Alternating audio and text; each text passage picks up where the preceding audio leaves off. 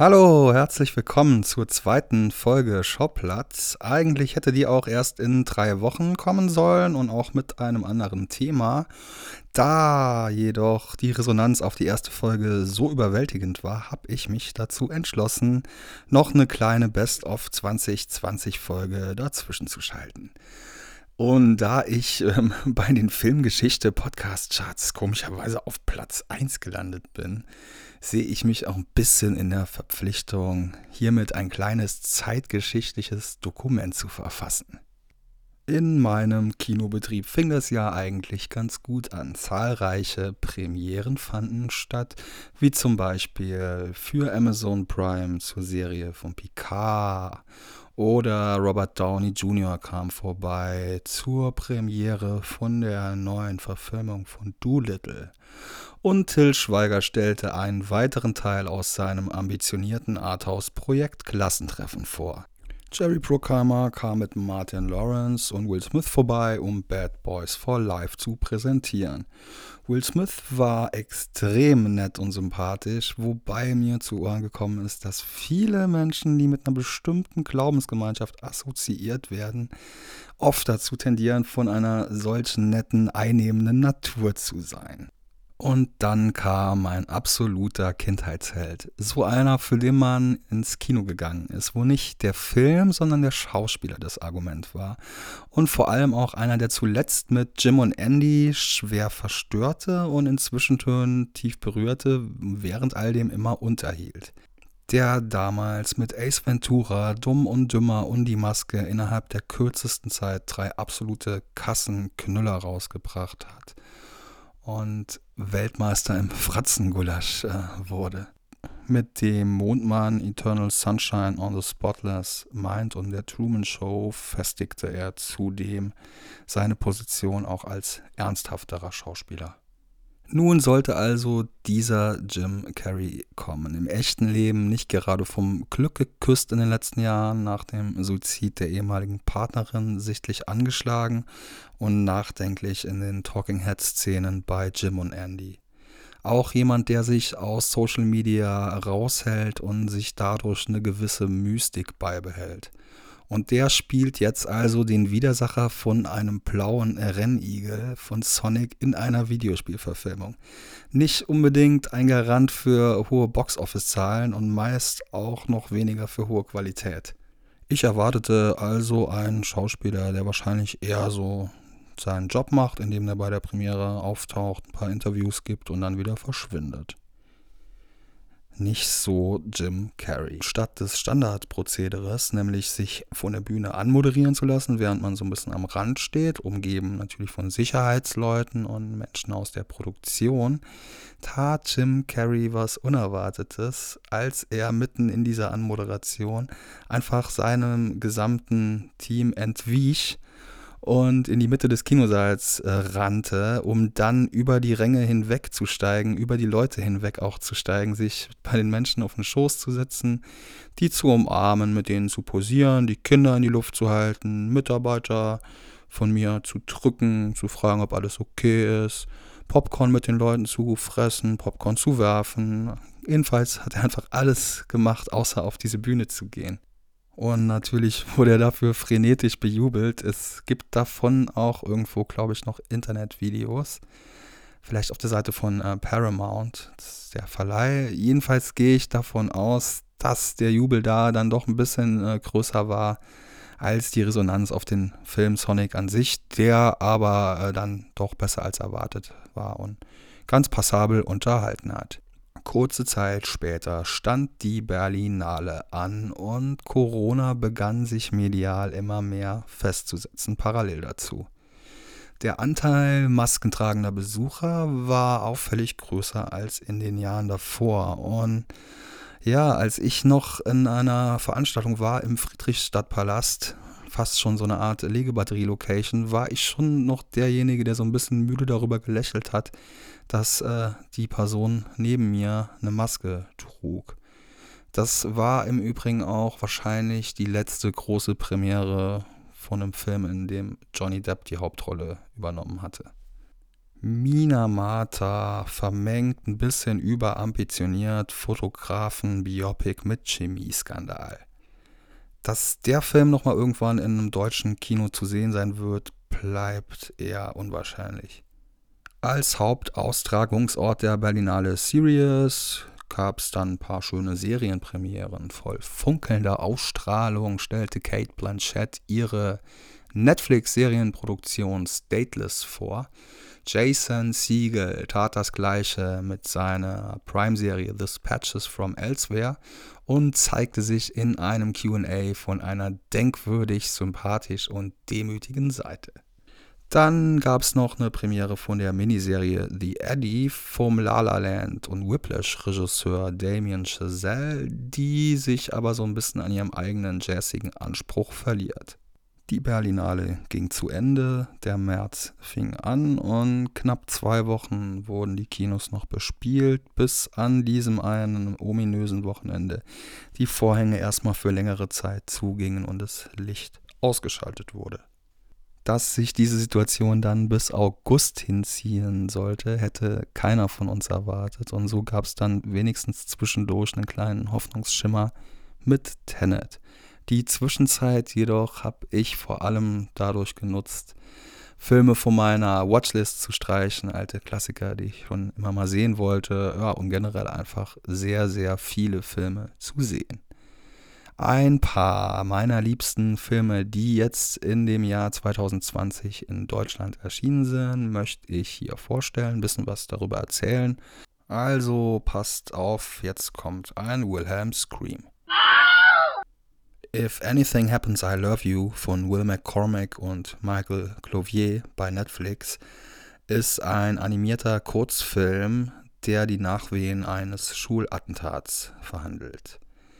Der Verlust der gemeinsamen Tochter entfremdet ein Paar voneinander, bis sie sich wieder lernen, einander anzunähern. Wunderschön animiert ist dieser Kurzfilm über den Umgang mit Trauer tiefschürfend, schmerzvoll und berührend ehrlich zugleich und bedarf dabei keiner verbalen Sprache.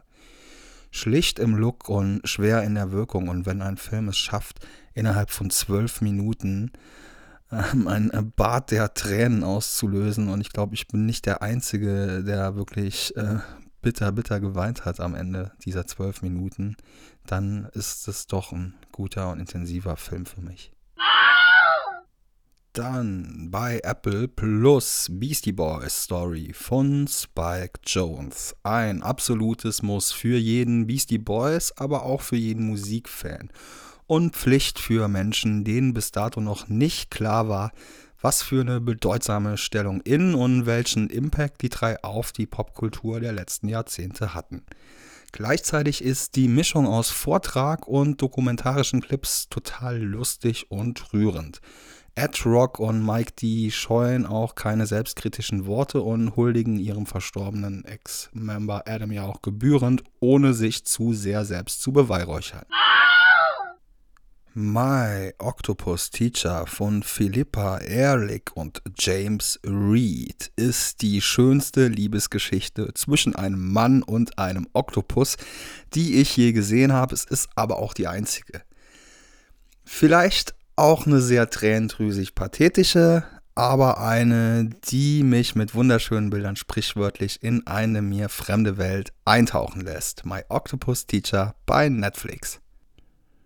Und als kleiner Geheimtipp, wenn man schon gerade dabei ist, kann ich noch aus dem Jahr 2015 den Film Dolphin Lover empfehlen. Den gibt es auch bei YouTube. Nur äh, da geht die Liebe ein bisschen weiter und der ist auch ein bisschen verstörender. Sound of Metal, eine US-belgische Koproduktion, in der es um den Drummer einer Noise Band geht, der im Begriff ist, sein Gehör zu verlieren. Und wir als Zuschauer und in dem Fall vor allem auch als Zuhörer werden dermaßen metaphysisch in diesen Prozess mit einbezogen, dass ich mir danach zweimal überlege, ob meine Lautstärkeregelungen immer auf 11 von 10 stehen müssen. Ein erfrischender Film in einer kleinen Ecke, die sonst eher von Schmonzetten dominiert wird, wie jenseits der Stille, wo sonst eher pathetischer Schmalz im Mittelpunkt steht, statt einer solch erschütternden Authentizität. Sound of Metal kann ich sehr empfehlen. In the Absence bei YouTube ist eine markerschütternde Dokumentation über den Untergang eines südkoreanischen Personenfährschiffes, die fassungslos macht. Passagiere, Hinterbliebene und Rettungstaucher schildern die Ereignisse vom Beginn der ersten Schieflage am Morgen über den Untergang kurz vor Einbruch der Dunkelheit bis zu den Konsequenzen, die noch Jahre danach leid- und todbringend sind. Aufzeichnungen der Notrufe und O-Töne der für das Unglück Verantwortlichen schockieren zusätzlich. In the Absence war zusammen mit Parasite der erste südkoreanische Film mit einer Oscar-Nominierung und In the Absence macht einen fertig. Übrigens ist es eine Produktion von Field of Vision und die haben auch einen eigenen YouTube-Kanal, wo es sehr viele interessante Kurzdokumentationen zu sehen gibt. The King of Staten Island von Judd Apatow und bei dem bin ich eigentlich immer direkt dabei. Ist ein kleiner Slacker-Film, bei dem man hauptsächlich einfach Leuten beim Abhängen zusieht. Die machen auch nicht viel, aber die Figuren sind eben sympathisch geschrieben, die Dialoge sind lustig und das Herz und die Metahaftigkeit der Handlung um den Tod des eigenen Feuerwehrmann-Vaters von Hauptdarsteller Pete Davidson, die machen den Film schon besonders und auch die Besetzung um Bill Burr und die fantastische Marisa Tomei, in die ich für immer verliebt sein werde, machen den Film einfach sympathisch, schön und zu einem guten Film für zwischendurch.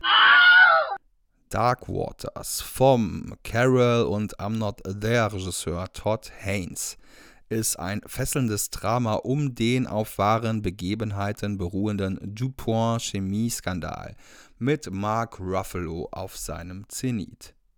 Ein Mann mit einem Idealismus für 7,7 Milliarden Menschen, der unermüdlich dafür kämpft, einen unendlich verzwickten, weltumfassenden Skandal öffentlich zu machen – Mark Ruffalos sensibles Spiel, die bedrückende Farbgestaltung und eine unaufgeregte Herangehensweise in der Erzählung ohne den großen erhobenen Zeigefinger machen Dark Waters zu einem herausragenden Film. Seine Brisanz macht ihn zu einem der wahrscheinlich auch wichtigsten Filme der letzten Jahre und so sollte Geschichte erzählt werden und nicht anders dass der zur Schau gestellte Skandal hier so wenig mediale Beachtung fand, entzürnt. Vor allem, wenn der Film sehr eindeutig veranschaulicht, wie fast die gesamte Bevölkerung des Planeten davon betroffen ist. 1917. Sam Mendes Kriegsfilm aus den Erinnerungen seines Großvaters in One-Take-Ästhetik entfaltet eine absolut soghafte Wirkung, wenn Roger Deakins meisterliche Kameraführung uns vollends ins Kriegsgetümmel wirft. Der fehlende charakterliche Unterbau der Hauptcharaktere wird zwar oft kritisiert, ergibt sich für mich aber aus der Natur der Sache. Im Krieg stirbt man eben anonym. Und dabei ist kein Kriegsfilm wirklich sonst so unmittelbar wie 1917, der uns vollends ins Getümmel wirft und ja, uns auf eine fast zweistündige Reise schickt, die uns sprachlos zurücklässt. Technik-Nerds sei empfohlen, sich die Blu-ray des Films zu kaufen, in der es einen Audiokommentar gibt, wo Roger Deakins, die alte Kameralegende, erzählt, wie, wo, wann Wechsel stattfanden, zu welchen verschiedenen Kamerasystemen, weil augenscheinlich sieht man das halt nicht wirklich bei jedem dieser Momente, wenn man den Film auf der großen Leinwand schaut eigentlich, glaube ich, schon 2019 gestartet, aber in mein Bewusstsein erst in diesem Jahr gekommen ist Portrait of a Lady on Fire. Ein schönes Gemälde von einem Kostümfilm, schon ein seltsamer Begriff, über eine unmögliche Liebe. Das sensible Schauspiel und die ruhige Atmosphäre werden wohl nicht bei jedem auf Gegenliebe stoßen.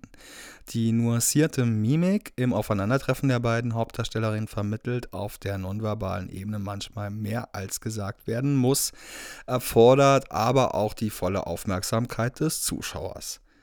Bei einem ruhigen Publikum kommt in diesem Drama im Kino die Atmosphäre mit ihrem wunderschönen Meeresrauschen sicher besser zur Geltung als auf dem Display eines mobilen Abspielgeräts. Portrait of a Lady on Fire. Ein Gemälde von einem Film über eine unmögliche Liebe. Waves vom A20 Vorverleih ist ein audiovisuell überbordendes Familiendrama vom Regisseur von It Comes at Night in rauschhaften Bildern und mit einem absolut fantastischen Soundtrack wie bestellt aus dem Pitchfork-Katalog. Dabei ist vor allem eine Partyszene bei mir in Erinnerung, wo der kathartische Dance Noise von Fuck Buttons eingesetzt wird und auch sonst mit Kendrick Lamar und Kanye West ist der Soundtrack wirklich State of the Art.